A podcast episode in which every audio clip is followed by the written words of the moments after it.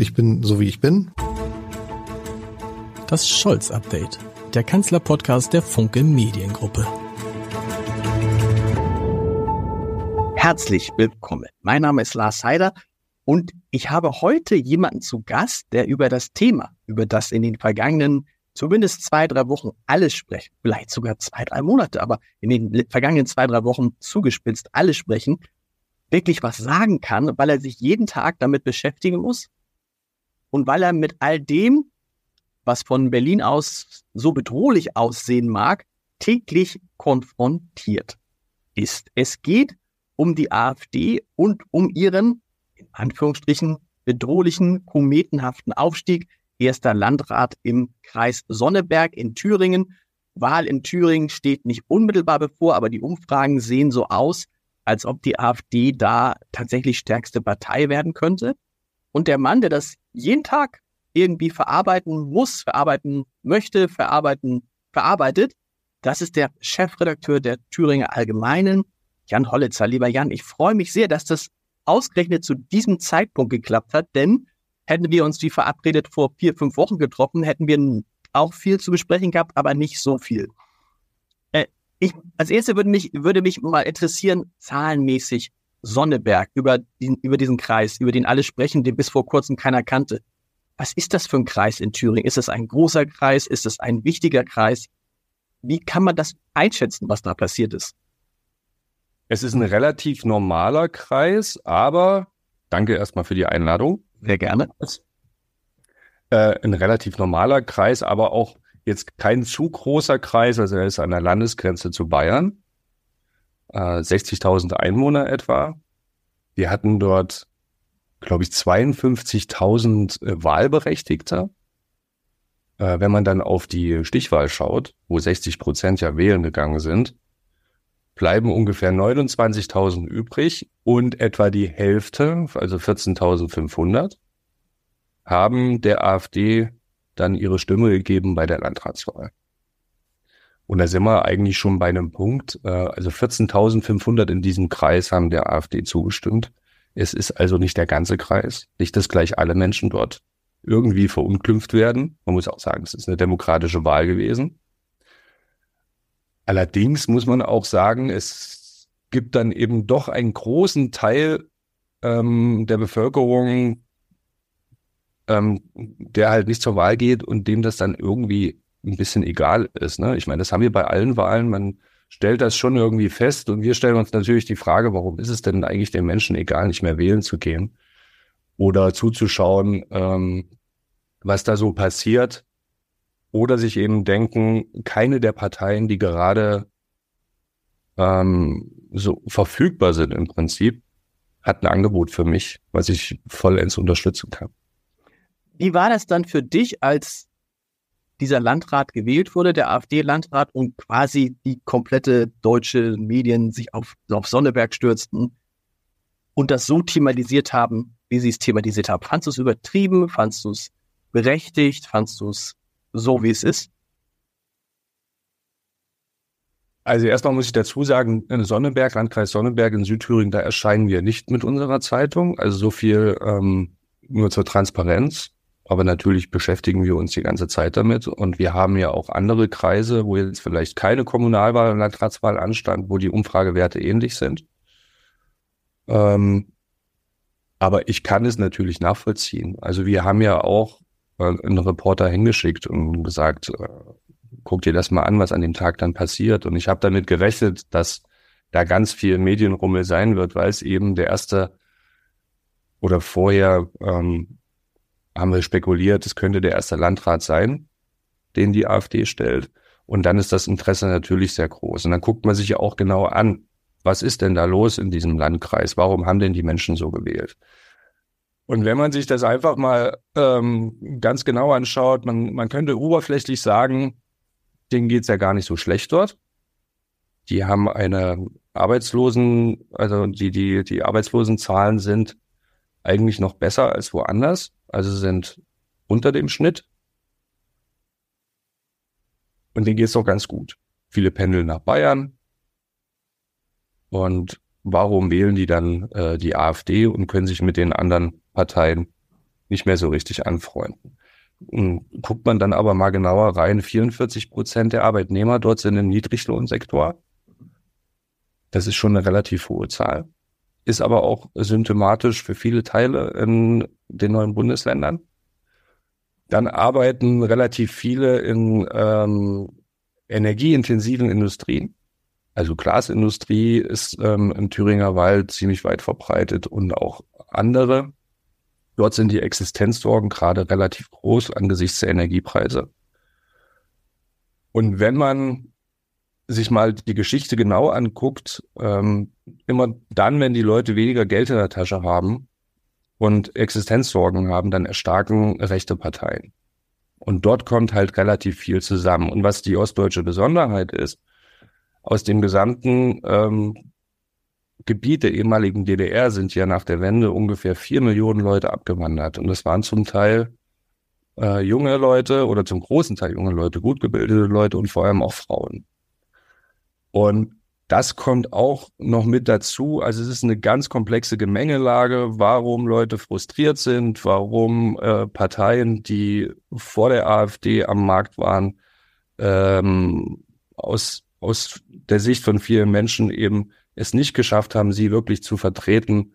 Und ähm, daher kommt das eben, dass man sagt, ähm, ja, ich will jetzt was anderes unverständlich. Ich meine, wir sind ja neutrale Beobachter und Betrachter, aber trotzdem unverständlich, äh, dass man eine Partei wählt, wo man genau weiß, dass da eine völkische Ideologie an der Spitze äh, vertreten wird. Und dann noch die extreme Landesverband, den wir hier in Thüringen haben.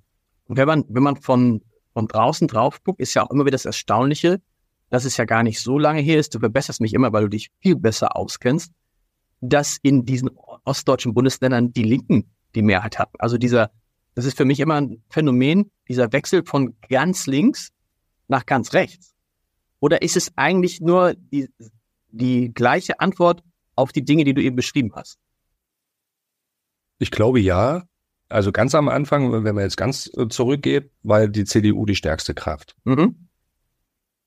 Und die blühenden Landschaften, das haben wir ja alle noch irgendwie im Ohr, ne? das Versprechen der blühenden Landschaften. Dann hat eine sehr starke Deindustrialisierung eingesetzt hier. Also viele Firmen wurden geschlossen, ähm, viel Know-how wurde weggekauft, auch Patente gingen dann rüber. Und dann setzte so die erste Frustration ein.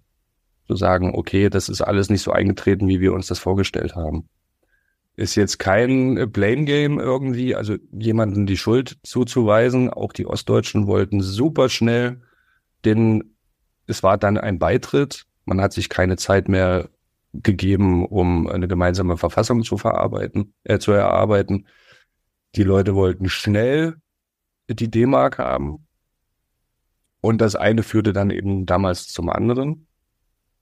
Und dann war man ja mit der CDU nicht zufrieden. Klar war die, ähm, die PDS äh, relativ stark. Die Linke äh, war dann auch relativ stark. Man muss sagen, im Land ja, in, in einzelnen Landkreisen sieht es schon wieder ganz anders aus. Da hatten wir bis vor kurzem eigentlich der Großteil waren CDU-Landräte.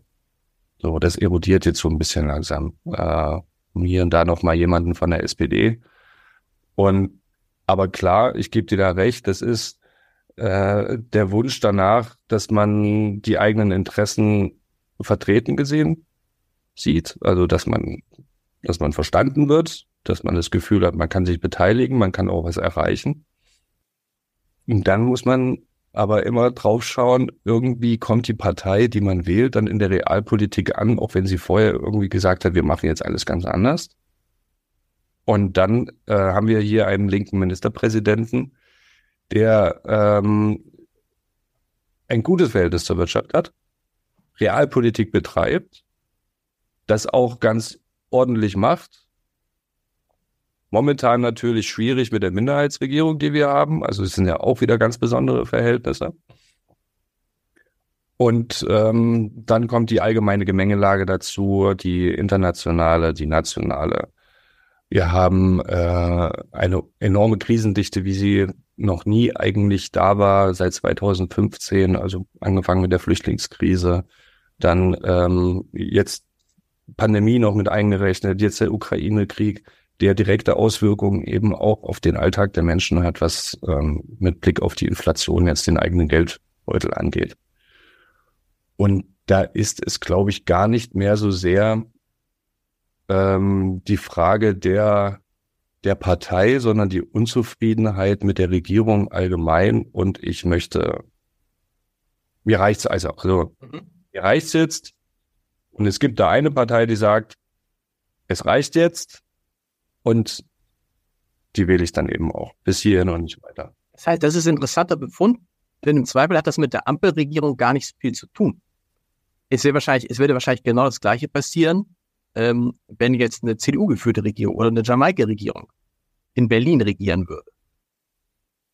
Es taugt aber, genau, aber es taugt aber zu einer Erzählung, die relativ einfach für die Menschen ist. Zu sagen, was die da gerade machen, diese Ampelregierung, auch mit diesem Heizungsgesetz zum Beispiel, das Erstarken der AfD hat schon lange vor dem äh, Heizungsgesetz angefangen. Das hat das vielleicht jetzt noch mal ein bisschen befeuert und es ist eine ähm, ähm, einfachere Erzählung, die man, die man geben kann. Aber äh, wir in Thüringen, wir haben ja schon lange diese hohen AfD-Werte. In Sachsen sind die auch schon lange sehr hoch. Wenn man sich die letzten Bundestagswahlen anguckt ähm, und man und man schaut mal genau drauf, wer denn wo zweitstärkste Kraft war. Und Baden-Württemberg und Bayern war da auch schon relativ blau, wenn man da guckt, was äh, zweitstärkste Kraft angeht. Ähm, also das liegt schon ein bisschen länger zurück. Aber momentan überschlägt sich das halt einfach. Also die Geschwindigkeit, die Dynamik hat dazu genommen. Und wie gucken dann die Menschen in Thüringen äh, im Detail auf die Ampel? Also gibt es da sowas wie so ein Scholz-Faktor oder sind es vor allen Dingen die Grünen? Weil ich glaube, die Grünen, verbessert mich, wie gesagt, immer finden ja, wenn jetzt, wenn jetzt Landtagswahl wäre, müssten die Grünen tatsächlich kämpfen, oder? Um überhaupt. Ja, ne? die, die liegen bei 5, 6 Prozent jetzt. Dann haben wir natürlich hier noch den äh, schönen Fall gehabt, dass die Umweltministerien, äh, Minister, Ministerin, ähm, nachdem der Haushalt durch war, kurz vor Weihnachten gesagt hat, äh, sie hört jetzt auf. Sie mhm. braucht eine Auszeit und äh, verabschiedet sich aus der Politik ohne Plan B, was natürlich nicht stimmte, das haben wir recherchiert. Denn sie geht als, ähm, ja, sie wird Lobbyistin in der Abfallwirtschaft, im, im größten Verband. So. Also die Grünen werden hier ein Problem haben, zumal dieser Abgang dazu führte, dass auch der Justizminister hier äh, gehen musste und ein Kabinettsumbau erfolgte. Also riesen Tohu Das heißt, wir haben hier auf Landesebene schon ein grünen Problem. Und ähm, in der Ampel, ja, es ist, es ist ja irgendwie das Feindbild geworden, nicht nur der AfD, die Grünen, sondern auch der CDU und der mhm. FDP. Und interessanterweise profitiert aber nur die AfD von, von, also von dem vermeintlichen Versagen. Darüber kann man ja lange streiten, der Grünen zum Beispiel beim Heizungsgesetz und die CDU. Die, wo, wo würde die CDU, wo, der, wo würde die FDP, wo würde die SPD liegen, wenn jetzt nächsten Sonntag Landtagswahl wäre bei euch? Na, die FDP hat es auch schwer. Wir haben ja da nicht mal mehr eine Fraktion im Thüringer mhm. Landtag. Es ist eine Gruppe, nachdem sich da jemand verabschiedet hat aus der Fraktion. Und man braucht ja mindestens fünf Leute. Ähm, die wären auch so bei 5, 6 Prozent nach den äh, letzten Umfragen. Wir sind übrigens diese Woche, also heute gehen wir gerade noch mal ins Feld mit einer neuen Umfrage. Ähm, die, die SPD hat es auch relativ schwierig. Die AfD liegt bei 28, 29 Prozent, die Linke bei 26 Prozent. Und die äh, CDU und SPD, ja, die, ähm, also wir haben keine politischen Mehrheiten gerade die äh, ohne die AfD funktionieren würden. Das ist. Ähm, es sei denn, alle anderen schmeißen sich mehr oder weniger zusammen, ne? Aber das hieße dann auch die Linken und die CDU, was die CDU ja auch ausschließt. Ja, da gibt's die Unvereinbarkeitsbeschlüsse oder diese die Abgrenzungsbeschlüsse äh, gegen äh, die Linke und die AfD. Da schmeißt man natürlich die Linke und AfD auch in einen Topf. Ähm, was aus meiner Sicht nicht richtig ist. Und die CDU hat ja hier ein absolutes Dilemma bei uns. Die können ihr Profil nicht schärfen, weil sie der Minderheitsregierung eben immer ihre Stimmen geben müssen, damit mhm. über Haushalt beschlossen wird oder sonst irgendwas, was zu diesem kuriosen ähm, Ding führt, dass ein Haushalt beschlossen wird und dann im Nachhinein kritisiert die CDU ein paar Posten, die da durchgegangen sind und, äh, und Kürzungen. Äh, dabei hat sie zugestimmt, vorher musste zustimmen. Und die kommen also auch nicht mehr richtig in Tritt, weil sie eben genau dadurch nicht mehr in ihrem eigenen Profil arbeiten können. Und das mit dem Zusammenschmeißen ist auch ganz interessant. Das ähm, fragen wir jetzt nämlich auch in der neuen Umfrage ab. Ob ähm, oder wie die Leute darauf reagieren, dass es zum Beispiel bei der Landratswahl wurde ja gesagt, unterstützt jetzt bitte alle den äh, CDU-Kandidaten. Dass sich die Parteien, ein breites Parteienbündnis hat gesagt, unterstützt den CDU-Kandidaten. Wie die Leute darauf reagieren. Mein erster Reflex, als ich das gehört habe, war, oh Gott,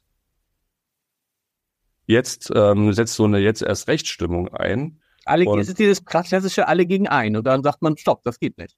So, und die AfD hat dann äh, natürlich alle Argumente auf der, wieder auf ihrer Seite, äh, sagt, guckt's euch an, es ist wie immer, das Altparteienkartell schließt sich zusammen gegen uns, die stecken doch ohnehin alle unter einer Decke und wir sind die einzige wirkliche Alternative zu dem, was bisher in den letzten Jahren hier in Deutschland passiert ist. Und ich bin gespannt auf die Umfragewerte, weil bisher ist es ja so ein bisschen gefühlte Temperatur. Ähm, gestern im Sommerinterview von Scholz, war gestern? Ja. Gestern, genau. Ähm, er hat es ja auch verteidigt, dass man sich zusammenschließen muss. Aber ich glaube, dass man da, man spricht den, den Wählern also ein bisschen ihre eigene Mündigkeit ab. Mhm. Ne? Dass man nicht mehr das Gefühl hat, ich will mich jetzt selbst entscheiden können, sondern jetzt wird mir auch noch vorgegeben, wen ich äh, wählen soll. Und kurioserweise hat ja dieser Aufruf dazu geführt, ja, es wurden mehr Leute mobilisiert, die zur Wahl gegangen sind, aber absolut hat die AfD dazu gewonnen. Und du hast es am Anfang gesagt, und das ist etwas, glaube ich, womit man sich beschäftigen muss. Am Ende ist es Demokratie. Also am Ende ist ja nicht, die haben der, die Wahl ist ja nicht manipuliert worden in Sonneberg oder die haben sich die Stimmen erschlichen oder gekauft, sondern eine Mehrheit der Menschen, du hast es vorhin wunderbar runtergebrochen, ähm, hat so abgestimmt und wenn jetzt andere Parteien und Politiker das kritisieren, dann kritisieren sie ein Stück weit auch einen ganz, also einen ganz normalen demokratischen Vorgang. Tja. Und führen dann, das führt dann im Zweifel dazu, dass die Leute, die, die das beobachten, sagen, Moment, stopp. Wir haben uns doch richtig, also wir haben doch alles gemacht, was in diesem System vorgesehen ist. Tja, das ist so. Das ist so. Und ähm, deshalb ist diese Überprüfung des Landrats jetzt ob er Demokratie tauglich ist, ob er geeignet ist für dieses Amt, ist natürlich auch wieder genau Wasser auf die Mühlen. Habe ich zum ersten Mal gehört, habe ich, ich kann mich nicht erinnern, dass in, in Hamburg Peter Tschentscher als der Bürgermeister wurde, dann, das war doch hier, dass irgendjemand hier geprüft wurde. Ist das üblich? Ist das, wird das jedes Mal gemacht? Bei jedem Landrat? Also wahrscheinlich gucken wir mal kurz ins äh, polizeiliche Führungszeugnis. Aber äh, das klang ja, das klang ja nach einem, das klang ja nach, nach einem längeren Verfahren, wo, wo man den Eindruck hatte, naja, das kann auch sein, dass am Ende jetzt jemand sagt, der, der kann das nicht machen. Es ist halt, das ist halt kompliziert und das lässt sich halt an der Bevölkerung und der Öffentlichkeit nicht so richtig einfach, nicht einfach vermitteln. Nicht in zehn Sekunden. Oder nicht in einem Meme oder in irgendeinem Tweet oder irgendeinem Facebook-Post die Aufmerksamkeitsspanne reicht bei vielen nicht mehr, sich mit den Themen ähm, tatsächlich auseinanderzusetzen. Wir hatten das vor sechs Jahren bei der Landratswahl im Eichsfeld. Da hat sich ein NPD-Kandidat äh, aufstellen wollen. Und der wurde im Vorfeld, also es gibt im Vorfeld eine Prüfung, durch den Wahlausschuss, das ist der örtliche Wahlausschuss. Der damals gesagt, nein, einmal, weil ähm, er selbst als Person nicht wählbar ist, also er erfüllt die Kriterien der Wählbarkeit nicht und durch die ähm, durch eigene Verfehlungen in der Vergangenheit, wo er genau gesagt äh, oder, oder gezeigt hat, er steht nicht mit beiden Beinen auf dem Boden der freiheitlich-demokratischen Grundordnung. Dieser Wahlausschuss oder Wahlausschüsse prüfen also immer die Wählbarkeit und die Tauglichkeit von Kandidaten. Das haben sie im Fall von Sonneberg natürlich auch gemacht und haben erstmal gesagt, nach formalen Kriterien erfüllt er das und er kann zur Wahl antreten. Jetzt ist er gewählt und kommt in ein Beamtenverhältnis, mhm. was er vorher noch nicht war. Und Beamte werden tatsächlich auch überprüft. Wenn sie den Eid auch auf die Verfassung schwören und so weiter, ob sie das tatsächlich auch einhalten können. Dann kommt aber ähm, bei den Wahlen das Landesverwaltungsamt ins Spiel, was dem Innenministerium untersteht. Und dort wird nochmal genau geprüft, ob dieser Mensch alle Kriterien für ein Beamtenverhältnis ähm, erfüllt. Sobald er, die prüfen übrigens auch erst, ähm, nachdem er die, die Wahl angenommen hat, weil dann tritt er in das Beamtenverhältnis ein. Vorher geht diese Prüfung nicht. Es wäre natürlich besser gewesen, man hätte das vorher geprüft, dass ja. er gar nicht erst zur Wahl an, antritt. Denn jetzt entsteht der Eindruck, wie bei der Kemmerich-Wahl, wir müssen diese Wahl rückgängig machen. Genau. Was nicht sein kann, darf nicht sein. So, Was und sein darf, kann nicht sein. So rum. Genau. Wir haben jetzt eine, einen demokratischen Vorgang gehabt, der eventuell wieder kassiert wird, wenn fest, feststeht oder festgestellt wird, dass er diese Kriterien nicht erfüllt.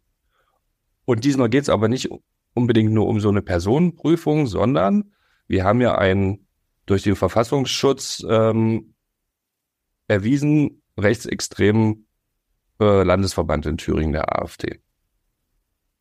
Kann also eine Person, die die Politik dieses Landesverbandes vertritt, ein Beamter sein und steht er wirklich mit beiden Beinen auf dem Boden der freiheitlich-demokratischen Grundordnung oder will er die Demokratie eigentlich abschaffen? Mhm. Mit Mitteln der Demokratie. Das ist gerade der Vorgang, der läuft. Das heißt, man hätte das vorher gar nicht in dem Detail mit der Tiefe machen können. Also man äh, bekommt dann Zugang zu Informationen vom Verfassungsschutz zum Beispiel ähm, zu der Person oder zu anderen. Das ist das, was gerade läuft. Was aber total nicht zuträglich ist, weil in der Öffentlichkeit die Erzählung natürlich vorherrscht, wir ähm, wollen jetzt wieder eine Wahl rückgängig machen.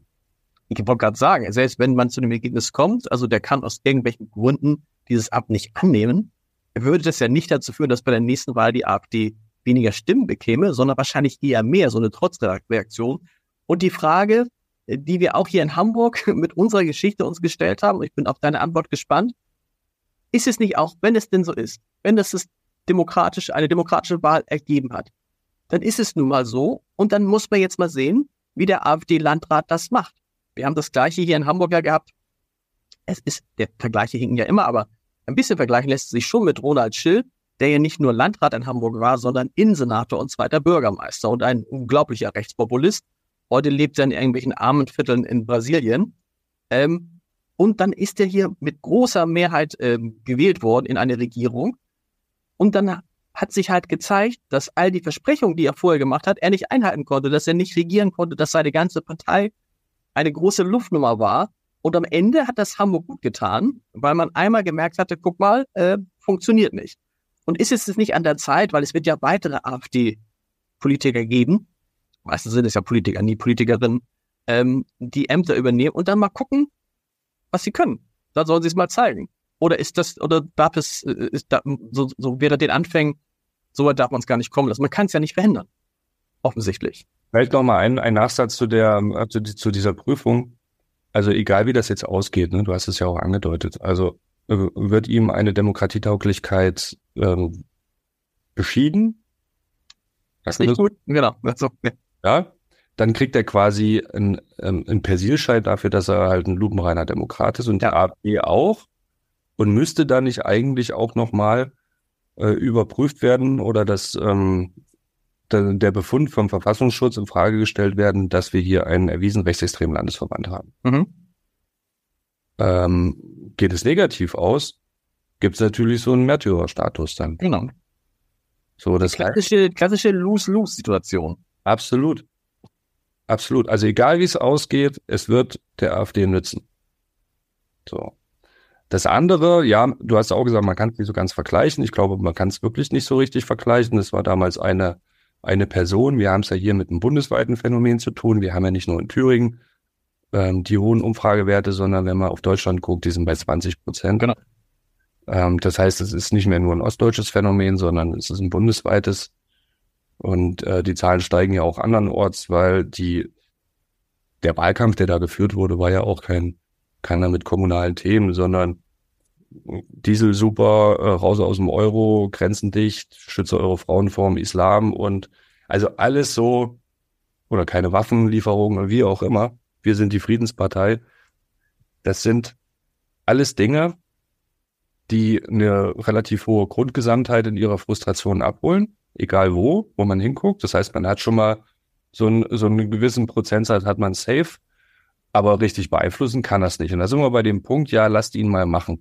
Also der kann natürlich das alles. Der kann jetzt seine Grenzen nach Bayern, also kann er dicht machen, ja, ähm, nicht. Also könnte er, das ist die einzige, die er da hat. Ähm, und äh, die anderen Themen natürlich auch nicht. Ähm, ich glaube, der hat, also er muss ja Bundes- und Landesgesetze, muss er ja befolgen.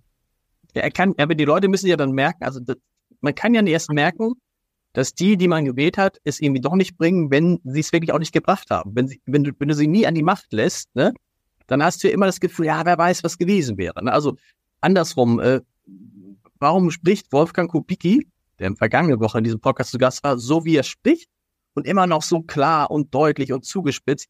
Ja gut, weil er nie in einem Regierungsamt war und weil er mhm. nie Rücksicht nehmen musste mhm. äh, auf das, was, er, was seine Koalitionspartner getan haben und weil er auch nie irgendwie Entscheidungen treffen musste, die er nur einmal treffen musste, die er aber vorher vielleicht nicht für möglich gehalten hätte. Das ist die Frage jetzt. Er ist nun mal in der Funktion und jetzt muss man gucken und es kann ja sein, dass er sich relativ schnell entzaubert. Es kann übrigens natürlich auch, das wäre jetzt aus Sicht der AfD-Gegner schwierig, genau das Gegenteil passieren. Aber muss, ist es nicht, nicht, wenn man jetzt, auch wir als, als, als Journalisten müssen da jetzt gucken sollten, und es ist so, und nun muss man das kritisch begleiten und gucken, was daraus wird.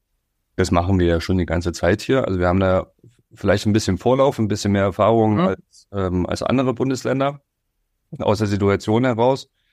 Äh, ja, ich glaube, dass, ähm, dass es wirklich an der Zeit ist, dass jemand ähm, zeigen muss, ob er es kann und nicht nur ähm, dagegen quasi schreit. Was aber auch passieren kann, dass er gewisse Dinge anstößt, damit scheitert, weil es eben nicht in seinen Befugnissen liegt. Und er dann sagen kann Richtung Wählerschaft, ey Leute, ich habe es echt probiert und ich habe euch was versprochen, aber die da oben, die bremsen mich hier ein. Ich kann das mit meinem Mandat nicht durchgehen. Und das ist halt Strategie, ne? Das ist halt einfach, das ist halt einfach Taktik. Das kann aber halt die, aber die, aber die natürlich so lange nur aufgehen kann, bis man selber tatsächlich, sei es im Kleinen oder auch im Größeren, Verantwortung hat. Dann kannst irgendwann ist es vorbei. Irgendwann kannst du nicht mehr sagen, also äh, wollen wir nicht hoffen, dass jetzt irgendwie demnächst in Thüringen äh, ein AfD-Ministerpräsident wäre. Aber selbst, Sie haben es gesagt, in Hamburg erlebt mit der Regierungsbeteiligung, wo der vom ersten Tag an komplett überfordert war. Und die Leute es dann relativ schnell gemerkt haben, muss ich überlegen, damals ist ja äh, Schill zusammen mit der CDU, mit Ole von Beuys dann mehr oder weniger gleich auf in die Regierung gegangen. Und als der, äh, als der Schill dann nach, glaube ich, zwei Jahren weg musste, weg abgetreten ist, hat Ole von Beuys, CDU, ähm, die absolute Mehrheit bekommen.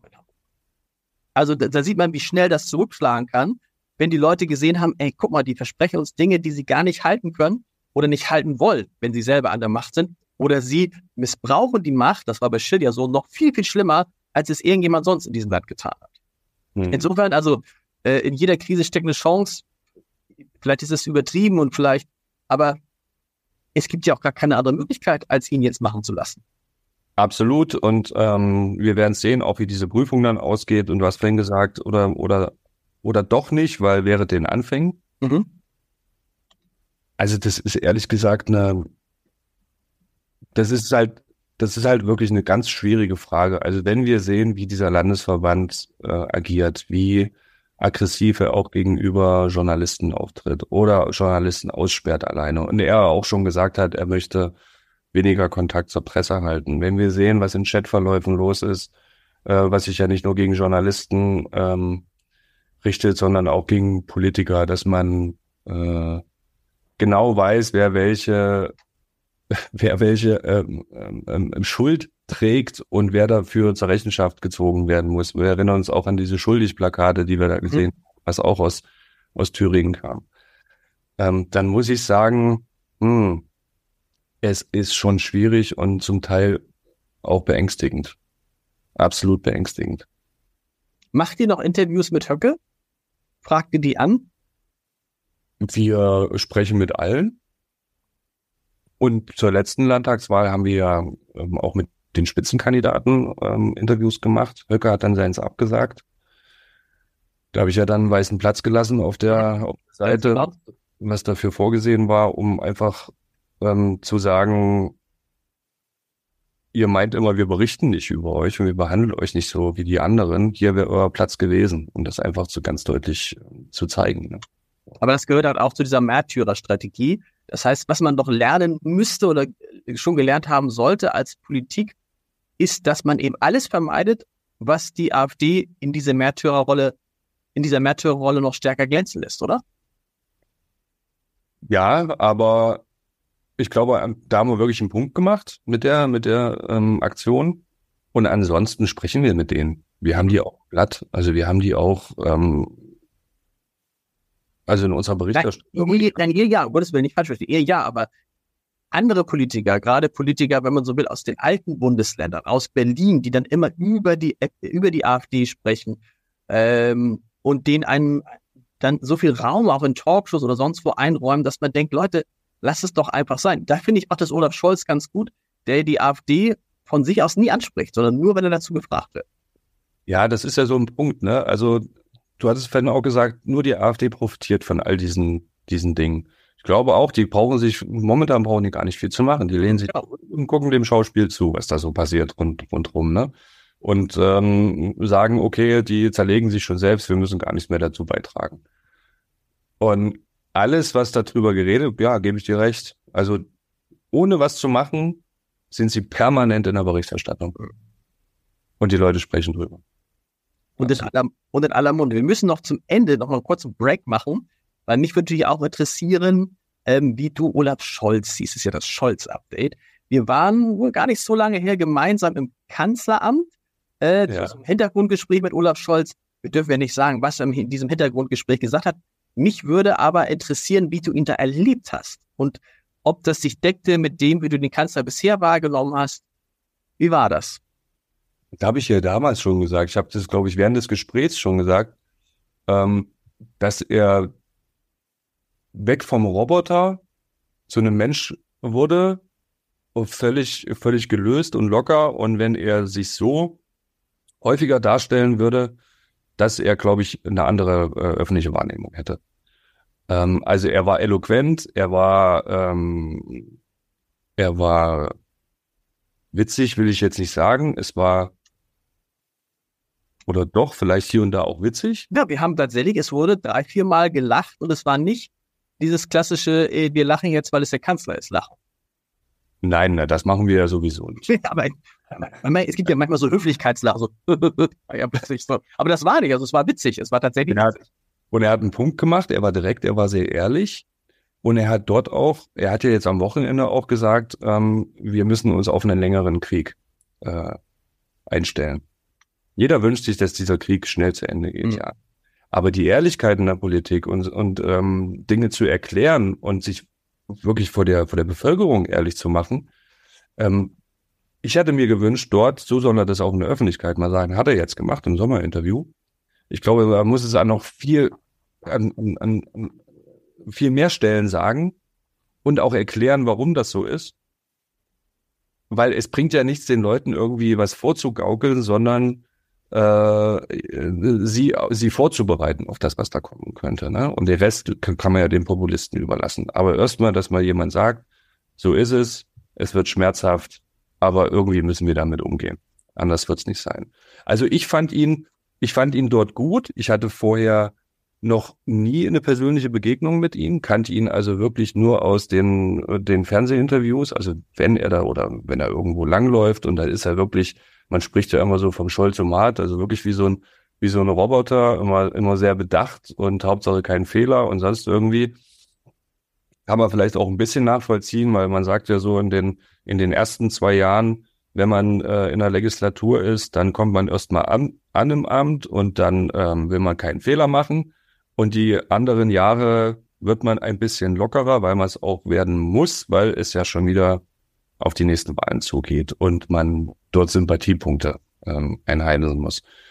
Und ähm, wie gesagt, also wenn er sich da so ähm, häufiger darstellen würde, wie in unserer Runde, hätte er, glaube ich, nicht so ein, so ein Wahrnehmungsproblem. Ansonsten finde ich, dass er es tatsächlich sehr bedacht macht, dass er einmal mehr überlegt, als sofort was rauszupoltern.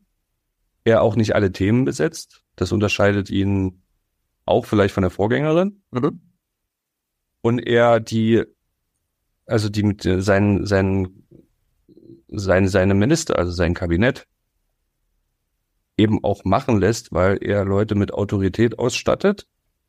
Und wenn du Leute mit Autorität, du bist eine Führungsperson, also hast eine Führungsposition inne, wenn du Leute mit äh, Autorität ausstattest, dann musst du sie die Autorität auch wahrnehmen lassen und kannst sie nicht immer öffentlich abwatschen, weil dann untergräbst du die Autorität und die Entscheidungen werden nicht mehr ernst genommen.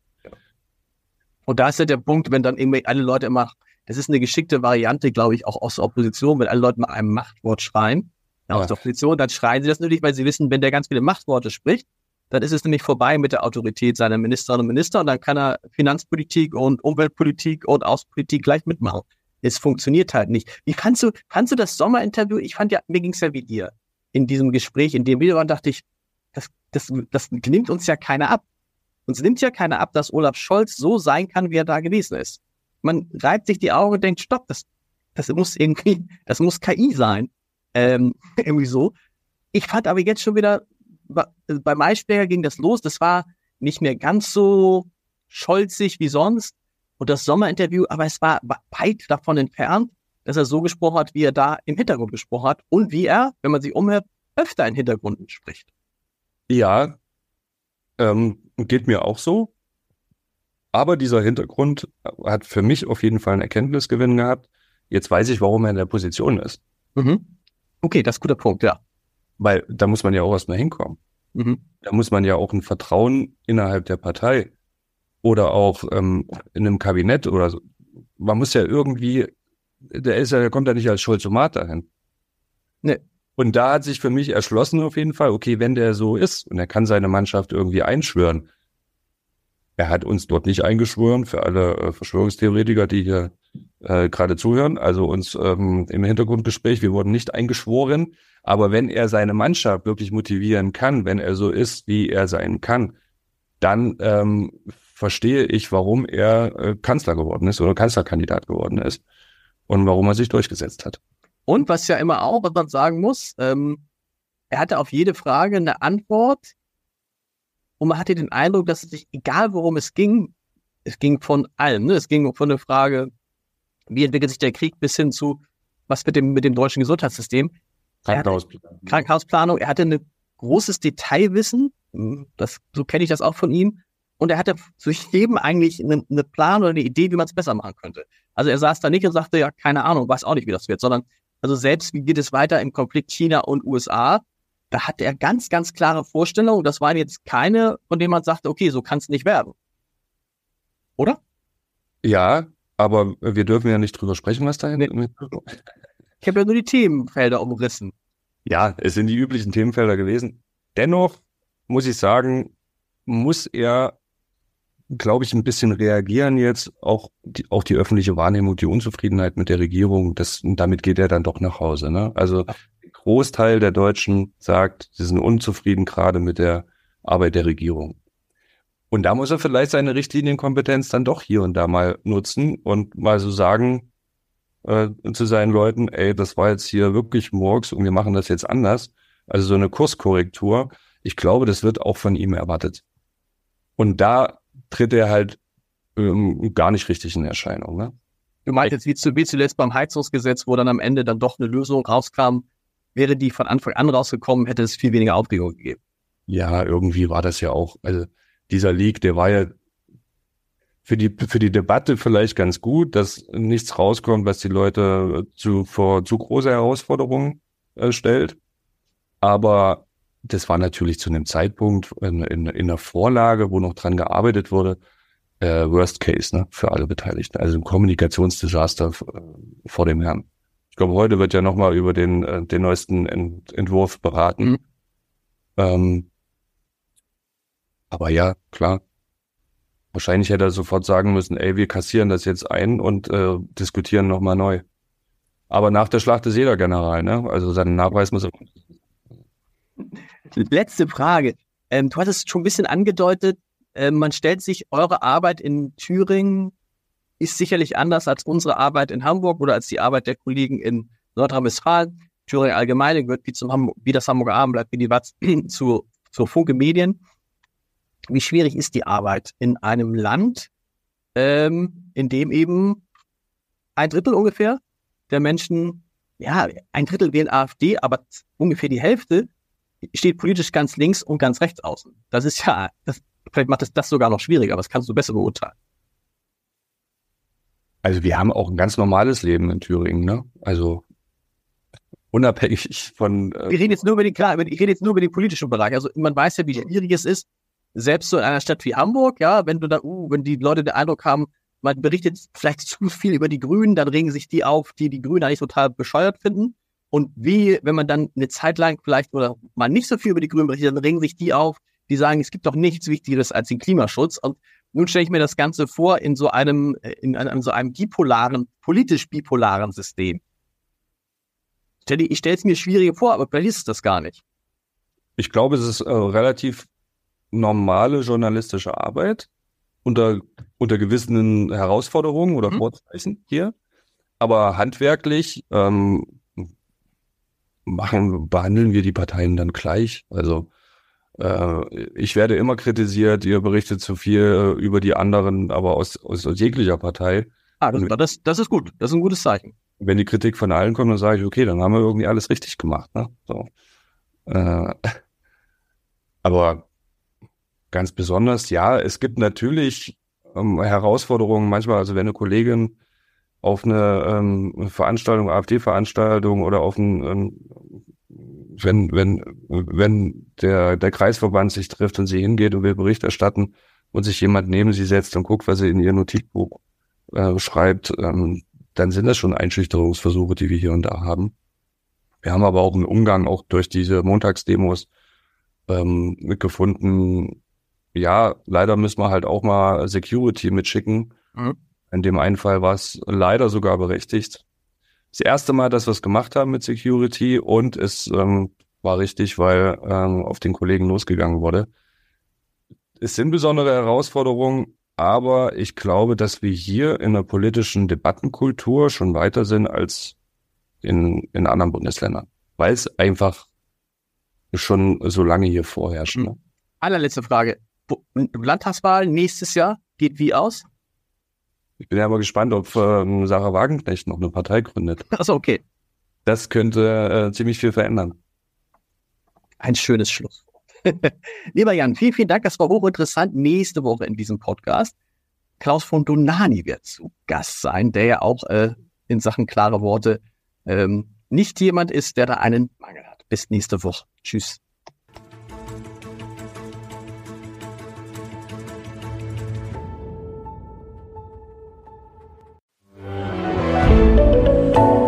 Podcast von Funke.